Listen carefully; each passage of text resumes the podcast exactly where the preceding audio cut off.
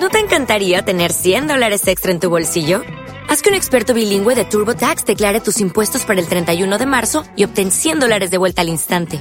Porque no importa cuáles hayan sido tus logros del año pasado, TurboTax hace que cuenten. Obtén 100 dólares de vuelta y tus impuestos con 100% de precisión. Solo con Intuit TurboTax. Debes declarar para el 31 de marzo. Crédito solo aplicable al costo de la presentación federal con TurboTax Full Service. Oferta sujeta a cambios o cancelación en cualquier momento. Por la señal de la Santa Cruz de nuestros enemigos, líbranos, Señor Dios nuestro. En el nombre del Padre, del Hijo y del Espíritu Santo. Amén. Señor mío y Dios mío, creo firmemente que estás aquí, que me ves, que me oyes. Te adoro con profunda reverencia. Te pido perdón de mis pecados y gracia para hacer con fruto este rato de oración. Madre mía Inmaculada, San José, mi Padre y Señor, Ángel de mi guarda, interceded por mí. La fiesta de la Pascua se va acercando y nos dice San Juan que antes de la fiesta de la Pascua, sabiendo Jesús que había llegado la hora de pasar de este mundo al Padre, habiendo amado a los suyos que estaban en el mundo, los amó hasta el extremo. San Juan el apóstol al que amaba Jesús, porque tenía ese corazón joven, limpio, entero, y que sabía percibir también la calidad del amor de Cristo. Se fijaba, miraba, contemplaba, aprendía. Es el que nos dice estas palabras. Habiendo amado a los suyos, los amó hasta el extremo. Hasta el extremo, hasta el final. No nos podemos ni imaginar cómo sería aquel momento, en aquella cena, la última.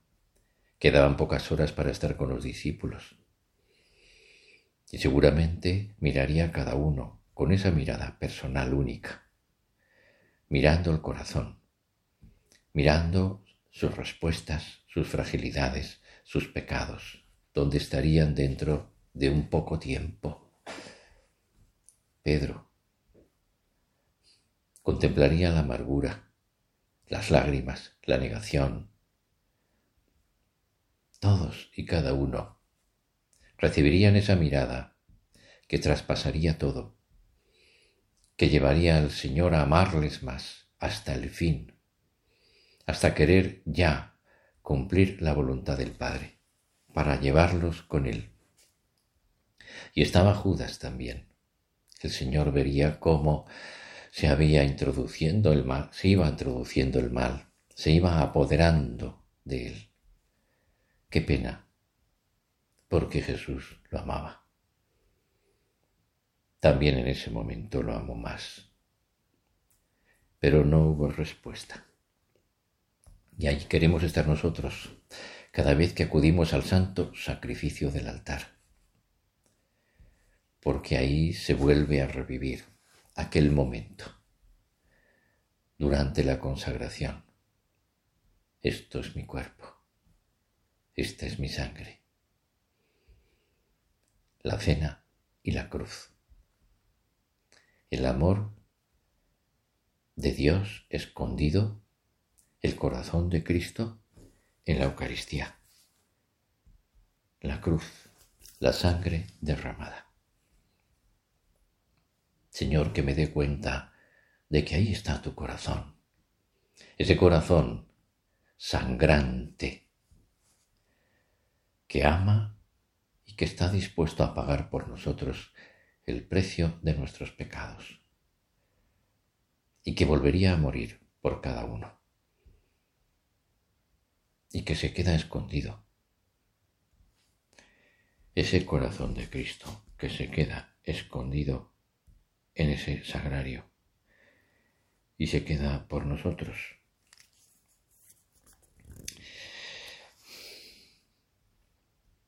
¿Cuánto te agradecemos, Señor, que estés ahí? Pero danos luz para descubrir de verdad, el amor presente, que sigue siendo de la misma intensidad que en aquellos momentos, porque nosotros nos volvemos a meter en aquel, aquella, aquel convite. Se hace presente la última cena y la cruz.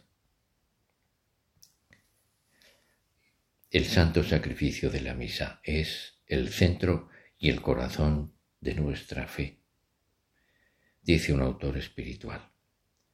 Un corazón que bombea sin cesar un torrente de gracia a las venas de la cristiandad para vivificar a cada miembro del cuerpo místico de Cristo, a todos y a cada uno. El santo sacrificio del altar. el centro y la raíz de la vida interior del cristiano, le gustaba decir a San José María.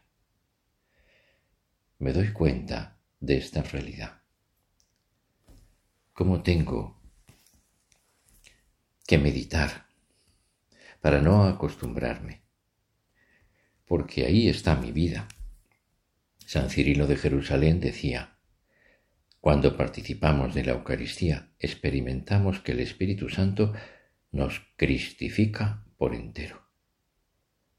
Nos cristifica, nos hace suyos. No voy a escuchar, no voy a oír, sino que voy a cristificarme, a endiosarme. Y eso me tiene que llevar a preguntarme muchas veces, ¿qué valor le concedo a la Eucaristía? a la misa. Cuando vemos las estadísticas de participación dominical entre los fieles católicos, pues la verdad es que dan pena.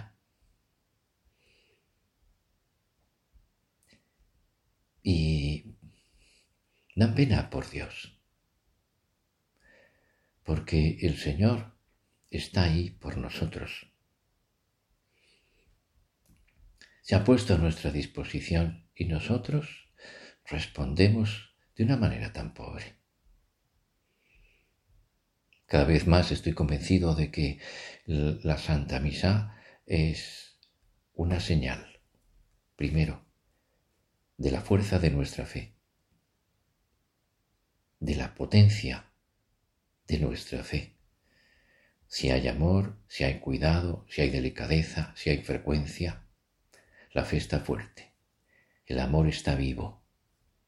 Y Dios nos puede enriquecer a través del Espíritu Santo, nos puede cristificar, nos puede endiosar, nos puede llenar de su gracia. Pero cuando no es así, la misa es lo primero que sufre, lo primero que se abandona, lo primero que se descuida. ¿Qué valor le concedo yo a la Santa Misa? ¿Cómo es mi actitud espiritual cuando asisto al sacrificio de Jesús? ¿Voy como una esponja, seca y comprimida, que al caer en el bien lo absorbe? Cuando salgo de misa, lo estoy empapado hasta arriba de esa gracia santificante de la palabra, de la palabra de Dios, de la presencia de Cristo, ¿me doy cuenta de eso?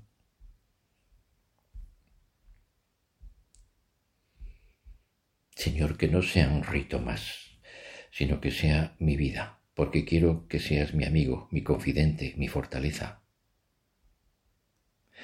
Porque sé que todo me viene de ahí.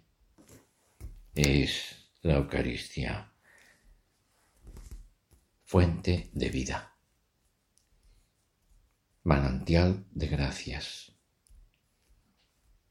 alimento, presencia divina, sacrificio incruento. Está el Calvario, Cristo resucitado, la última cena el cielo. Esas realidades misteriosas pero que son parte de nuestra vida, que me tienen que alimentar, sustento para mi día a día. Deseo de verdad estar con Él, me preparo y me preparo con, con esos actos de dolor, de contrición por mis pecados. Señor, perdóname para que se purifique mi corazón, se purifique mi pensamiento, para que mis palabras sean sinceras cuando haga esas oraciones que componen el diálogo amoroso entre Dios y su criatura, entre el cielo y el hombre, para que pueda absorber toda la fuerza de un Dios infinito que se vuelca sobre una criatura no da igual, no da igual. Nuestra vida cambia, nuestro corazón cambia, nuestro amor se transforma, si está bien dispuesto, si estamos preparados, si estamos atentos. Señor, ten piedad. Cristo, ten piedad. Señor, ten piedad. Soy un pecador. Y la palabra de Dios esa palabra divina que nos va dando también un alimento especial. A los ojos de la Iglesia, la palabra de Dios es tan digna de veneración como el cuerpo del Señor. Quien comulga la palabra, igual que quien comulga el pan de vida, participa de Jesucristo. ¿Cuánto tenemos que valorar esa palabra divina?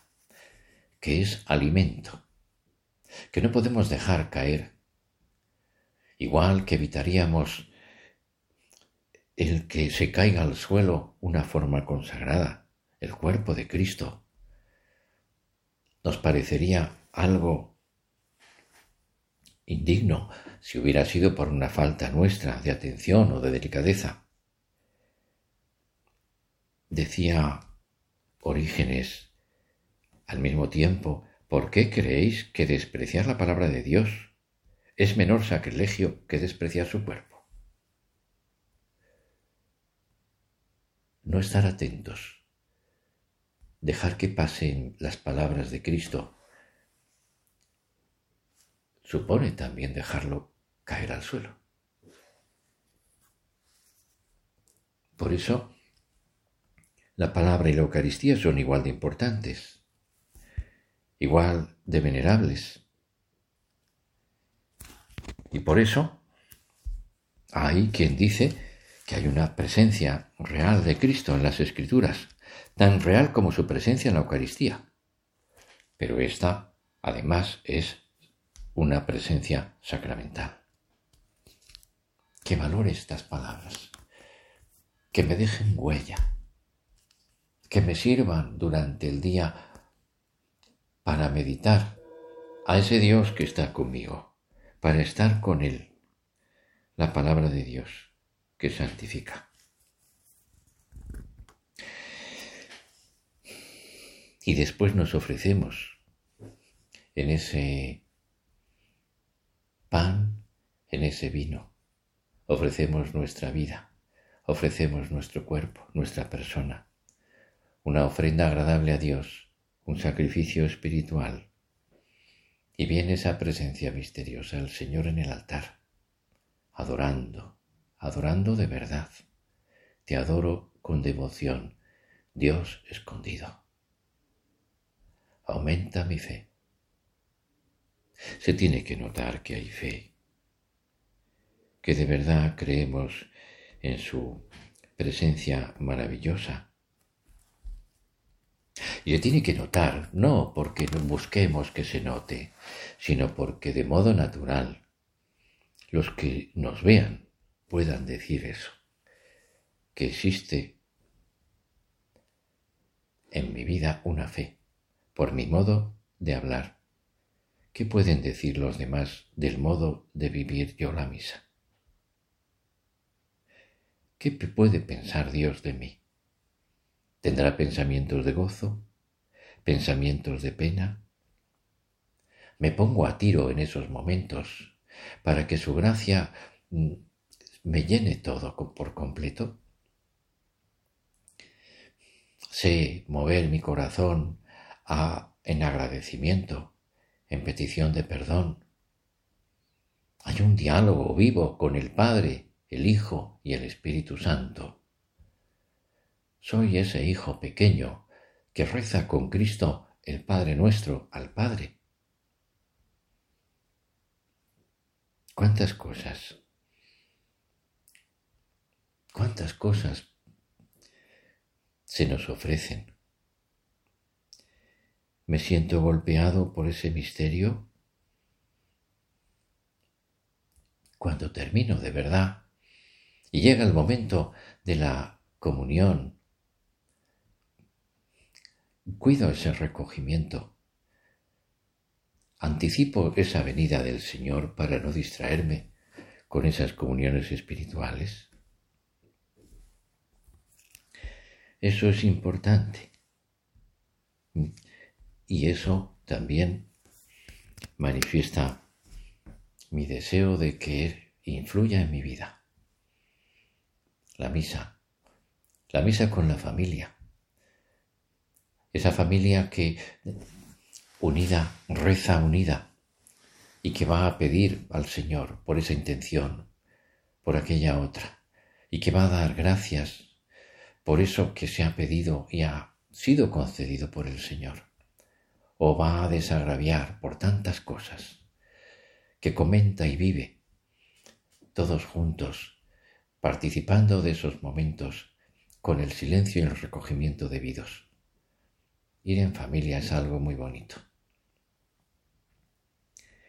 Decía San José María, en cada jornada, haz todo lo que puedas por conocer a Dios, por tratarle, para enamorarte más cada instante y no pensar más que en su amor y en su gloria.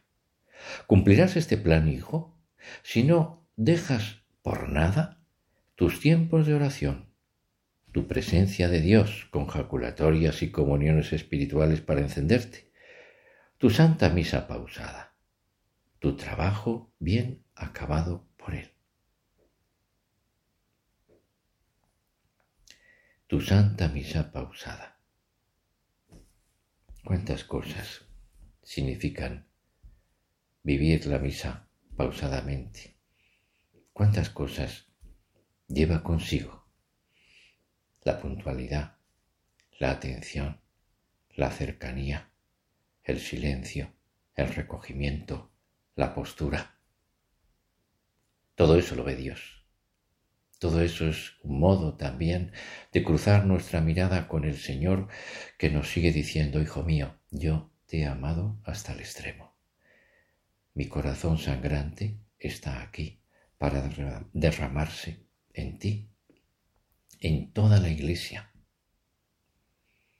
Porque es verdad que estamos nosotros, pero con nosotros la iglesia del cielo la iglesia del purgatorio, las almas que están aquí en la tierra.